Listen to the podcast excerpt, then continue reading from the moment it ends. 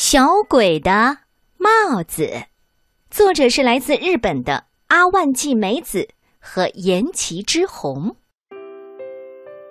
那是立春前一天的晚上，小城开始在家里撒豆子，哗啦，哗啦，哗啦啦。小城一边把炒熟的黄豆使劲儿地向远处撒去，一边在嘴里念叨着：“福神进门来，小鬼出门去。”小城顺着门厅、客厅、餐厅、卧室、厨房、卫生间，一间一间都仔细地撒过了黄豆。啊，对了，储藏室也得撒上一些。储藏室的顶棚上住着一个黑皮肤的小鬼，他是去年春天搬来的，名字叫鬼太。鬼太是一个好心的小鬼。昨天呐，他悄悄地帮小程把丢掉的玻璃球找了回来。前几天呢，下雷阵雨的时候，鬼太把晒在院子里的衣服收回来，扔在餐厅里。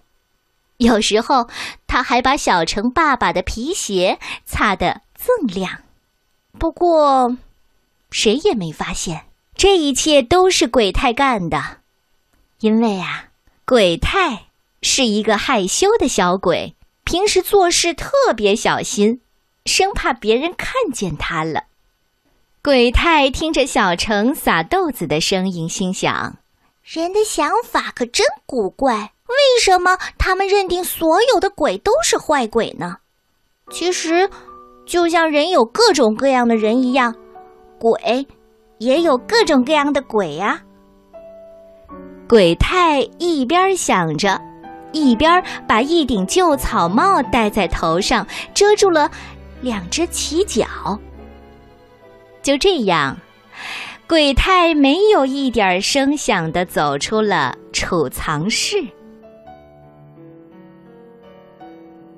外面下着雪，路上、屋顶上、原野上，到处一片雪白。鬼太光着脚走在雪地上，他的小脚丫不时地陷入冰凉的雪中。鬼太想：但愿能有一户好人家。可是啊，今晚是立春的前夜，家家户户的门口都装饰着桐树的叶子。鬼太是走不进去的，因为桐树叶会刺伤鬼的眼睛。鬼太走过一座小桥，看到一座薄铁皮屋顶的小房子。鬼太抽动着扁扁的鼻子，嗯，真幸运，这里没有黄豆的味道，门上也没有装饰桐树的叶子。可是从哪儿进去呢？鬼太东瞧瞧，西看看。这时候，小房子的门打开了，鬼太赶紧跑到房子的侧面躲起来。一个小姑娘走了出来，她捧起地上的雪，放进一个破脸盆里，然后把冻得发红的手指放在嘴边哈着气。鬼太想着：“哈哈，机会来了。”一溜烟儿的就从敞着的门钻进了小房子，然后像一只老鼠一样窜到了房梁上。房子正中间，小姑娘的妈妈盖着一床薄薄的被子，躺在那儿。小姑娘用刚刚取来的雪把毛巾冰凉放在妈妈的额头上，妈妈微微睁开眼。因为发烧，那双眼睛显得湿润润的，却一点精神都没有。孩子，你饿了吧？妈妈问。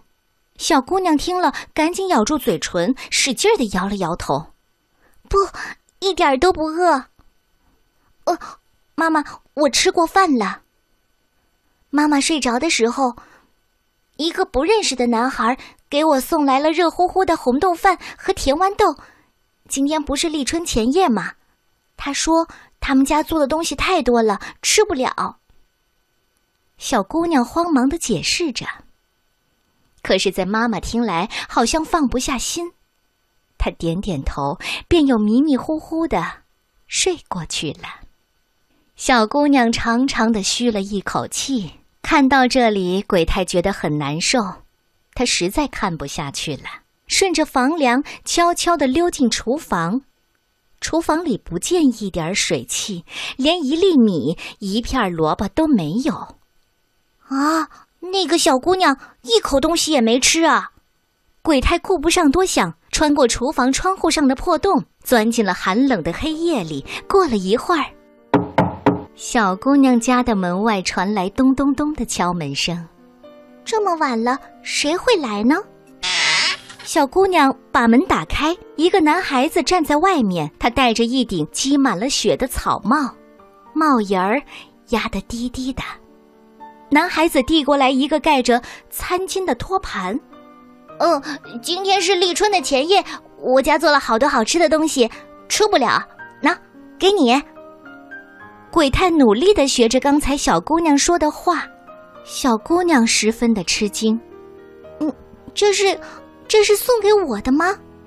他轻轻的掀开餐巾，只见香喷喷的红豆饭和茶绿色的煮豌豆正冒着热气。小姑娘的脸上露出了微笑。小姑娘拿着筷子，好像在想什么心事。鬼太担心的问：“你怎么了？”我在想，家家都撒完豆子了吧？我也想在家里撒豆子。鬼太吓得跳了起来，你你你说什么？哎，我是说，要是鬼进到我们家来，那妈妈的病一定会加重的。鬼太听了，两只手无力的垂了下来，他浑身发着抖，嘴里喃喃的说：“可是，可是鬼也一样，有各种各样的鬼，像冰块融化掉了一样。”鬼太忽然消失了。只剩下那顶旧草帽。小姑娘站起来，四处寻找男孩子。真是，真是怪了！哎，他的帽子丢在这儿了。小姑娘拾起鬼太的帽子。啊，黑豆子还热着呢。小姑娘轻轻的撒起豆子来，她怕吵醒妈妈，小声的念叨着。福神进门来，小鬼出门去。小姑娘从麦秸编的旧草帽里抓起黑豆子，一边撒一边琢磨着：刚才那个男孩子一定是福神吧？对，我想一定是。看来妈妈的病很快就会好起来了。小姑娘轻轻的把豆子一把一把的撒了出去，哗啦，哗啦，哗哗啦。